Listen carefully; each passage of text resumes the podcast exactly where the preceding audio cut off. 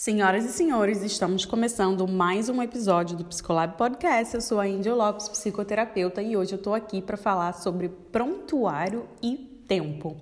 Será que rola da gente dar conta de tudo, psi? Você aí que é psicóloga, que é psicólogo, que tem mil e uma atividades para fazer, já vou começar a fazer uma pergunta para você. E aí, você dá conta de todas essas obrigações burocráticas?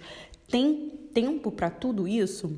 Bom, para começar, vou pedir para você, se por acaso você ainda não segue a gente no Spotify, o Psicolab Podcast, já segue aí que você vai receber notificação é, toda semana. Aí a gente tem um episódio novo que sai geralmente no domingo, então você vai poder tá aqui com a gente. Se você quiser mandar uma mensagem, fazer um comentário sobre qualquer episódio, basta ir aqui no link da descrição, tá na descrição aqui desse, desse podcast, tem um link, você clica e ali vai ter um, um botão para você enviar mensagem. Você já manda um áudio pra gente, tá bom? Inclusive, você pode até aparecer aqui no nosso podcast, tá bom? Então, Psi, vamos falar aí sobre prontuário. Primeiro de tudo, né? Que, que é esse tal aí de, de prontuário, né? Um documento obrigatório, né? Que os psicólogos precisam fazer, os psicólogos que estão registrados no Conselho Regional de Psicologia são obrigados a fazer prontuário. E o prontuário, ele tem lá uma estrutura mínima, né? O CFP, ele dá uma diretriz do que é, realmente precisa estar lá é, e além disso, ele diz que o prontuário precisa estar permanentemente atualizado, tá? Então aí a gente vem, traz, né, para o nosso consultório é, o que, que, acontece, né? A gente tem tanta coisa para fazer, então, então vamos imaginar aqui, né? Um psi que está começando agora, um recém-formado, né? Primeira preocupação, a preocupação mais imediata, geralmente, né, tá em, em dois pontos, assim, pelo que a gente vê aí é, pelos alunos, seguidores do, do Psicolab. Um é ter clientes, né? Captar clientes, é, chegarem pacientes novos, né? Como é que vai fazer, de onde é que vão vir é, é uma preocupação bem legítima, né? Inclusive porque o consultório ele é um, um negócio, né? Um negócio com propósito, um negócio significado, mas um negócio. O que, que isso quer dizer, né? Você é, é dona, né? Do seu próprio, do seu próprio é, business, né? Assim, você oferece um serviço e aí você realmente vai ter que fazer algo para as pessoas te conhecerem, chegarem até você, ou mesmo, né?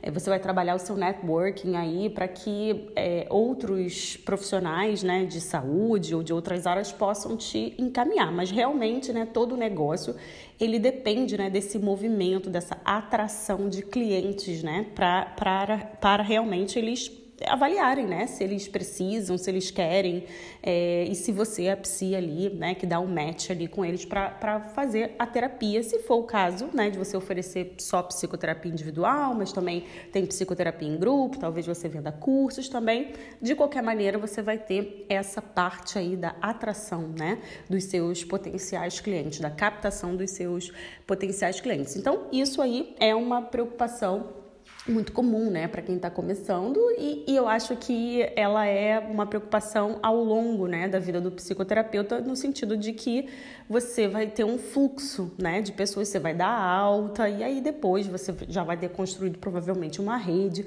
as pessoas vão vir naturalmente, né, você vai ter um, dois, três pacientes ali para você poder é, é, ocupar aquele novo espaço, né, que ficou vazio a partir da alta ou porque o paciente saiu, alguma coisa assim. Ok, então captação é uma preocupação. A outra preocupação muito comum que a gente vê do recém-formado é a questão do atendimento em si, né? Do, do da aplicação, da, da, da, prática clínica, né? de levar a teoria para a prática, é, da abordagem em si, da intervenção, né? o que, que eu vou falar, o que, que eu vou fazer com silêncio. O paciente vai ficar com silêncio, vai ficar em silêncio na consulta, eu vou fazer o quê? Né? É, ou se ele me perguntar alguma coisa que eu não sei, que eu ainda não estudei, né? ou mesmo né, a coisa mais prática de, ok, estou estudando aqui, de repente estou fazendo uma pós, estou fazendo supervisão, estou estudando com livros, cursos, é, mas ali não vamos ver, né, no, no, tete a tete ali, como é que eu vou fazer essa realmente essa psicoterapia acontecer, né? Então, geralmente são esses dois receios maiores aí de início e a gente vê que muitas vezes o psicólogo ele não se dá conta que o prontuário ele necessariamente ele faz parte né, da sessão. Toda vez que você vai se movimentar para captar um novo paciente, você precisa estar organizado para receber esse paciente, né? Você precisa ter o horário para atender esse paciente, né? Você precisa ter um local, seja ele virtual ou, ou um consultório é, presencial, né? Você precisa ter, né, os equipamentos, as ferramentas, enfim, para atender. Você precisa estar preparada ali para fazer as primeiras sessões, para fazer uma anamnese, enfim. E você também precisa estar preparada para fazer o prontuário desses pacientes tá?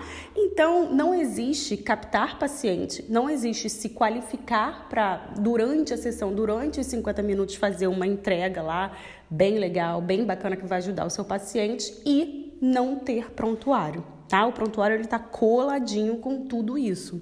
Então, acho que uma coisa que é importante quando a gente pensa em não ter um tempo para fazer prontuário, na verdade, o que você está dizendo é que você não tem tempo para o consultório, para fazer as atividades básicas do consultório. Se você tem tempo para pegar um paciente, atender um paciente, você precisa necessariamente ter tempo para fazer prontuário, tá? Então, quando você for pensar ali, hum, eu tenho que alocar 50 minutos para atender esse paciente, mais tanto tempo para eu poder estudar, preparar precisões, mais tanto tempo para responder as mensagens e X tempo para fazer o prontuário tá? Isso tem que estar tá junto, né? Então, quando, quando vocês falam pra gente assim, eu não tenho tempo, eu para mim sempre começo a abrir algumas caixinhas assim. Será que é, é tempo ou é alguma resistência, né? Pelo prontuário ser um documento burocrático, né? A maior parte dos psis realmente encara o prontuário como é, somente um, um depósito de informações que é obrigatório e eu tenho que fazer, mas eu, na verdade, queria mais é fazer o meu,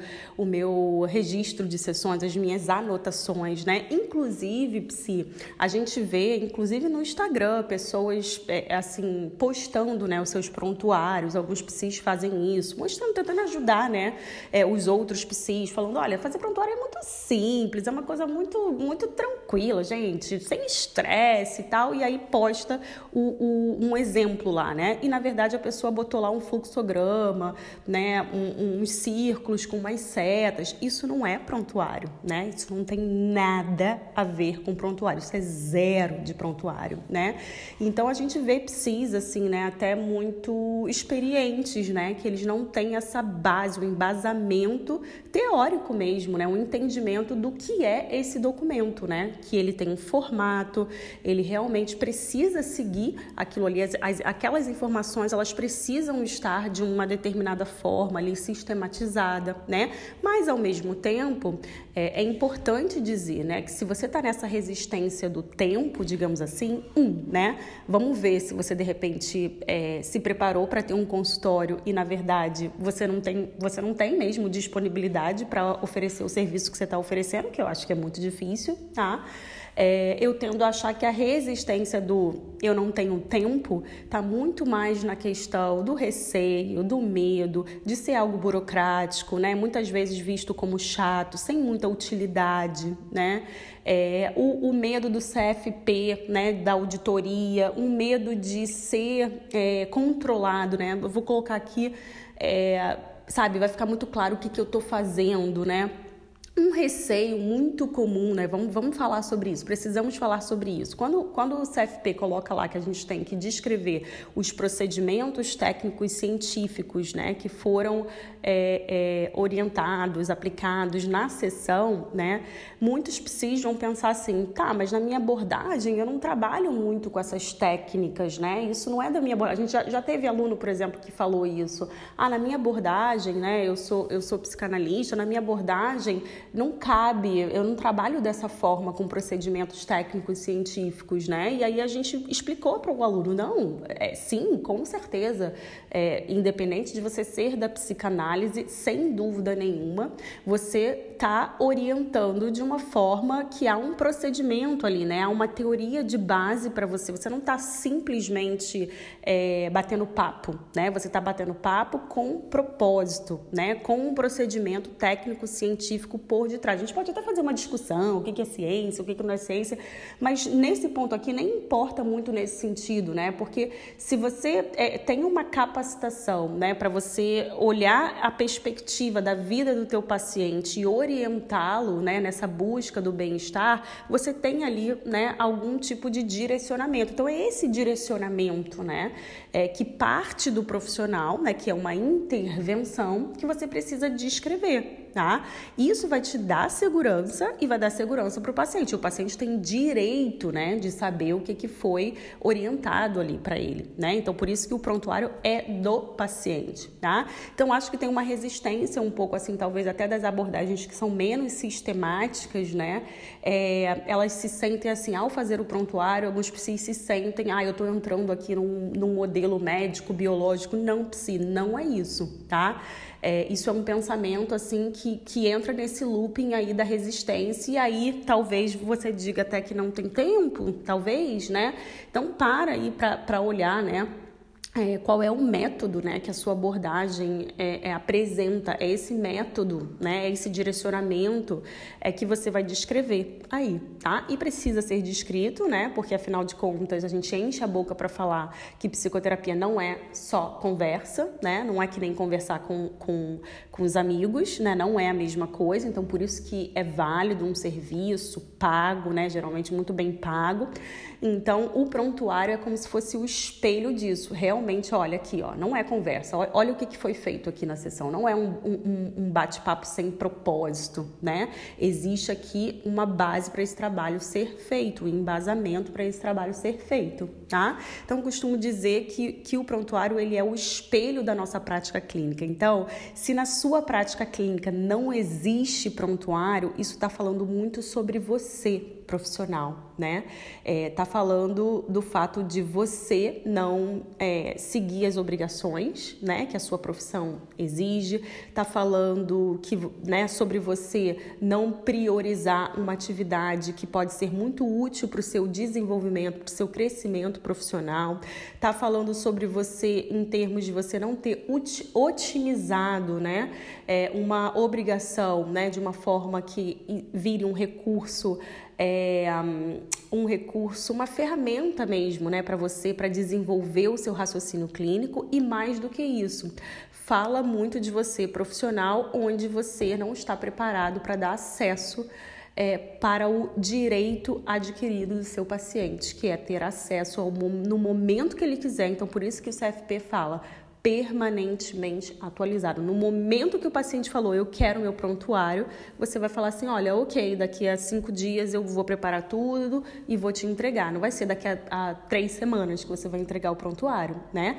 O prontuário precisa estar permanentemente ali pronto para o dono do prontuário, que é o paciente, poder acessar todas as informações. Tá bom, sim? Então fica essa reflexão aí esse podcast aqui é para poder né, trazer para você a ideia do quanto o prontuário é importante, do quanto você pode usar ele como uma ferramenta né, a seu favor, ao, ao, assim, a favor do seu paciente, ao seu favor e para o seu crescimento profissional. O prontuário ele conta a história, né, a história da terapia do seu paciente, mas ele conta a sua história também como terapeuta. Então pensa nisso, tá bom? Então vou ficando por aqui. É, Psia, manda aí um áudio que eu quero saber o que, que você pensa sobre isso. É, segue a gente também aqui no Spotify e até o próximo episódio. Bye bye!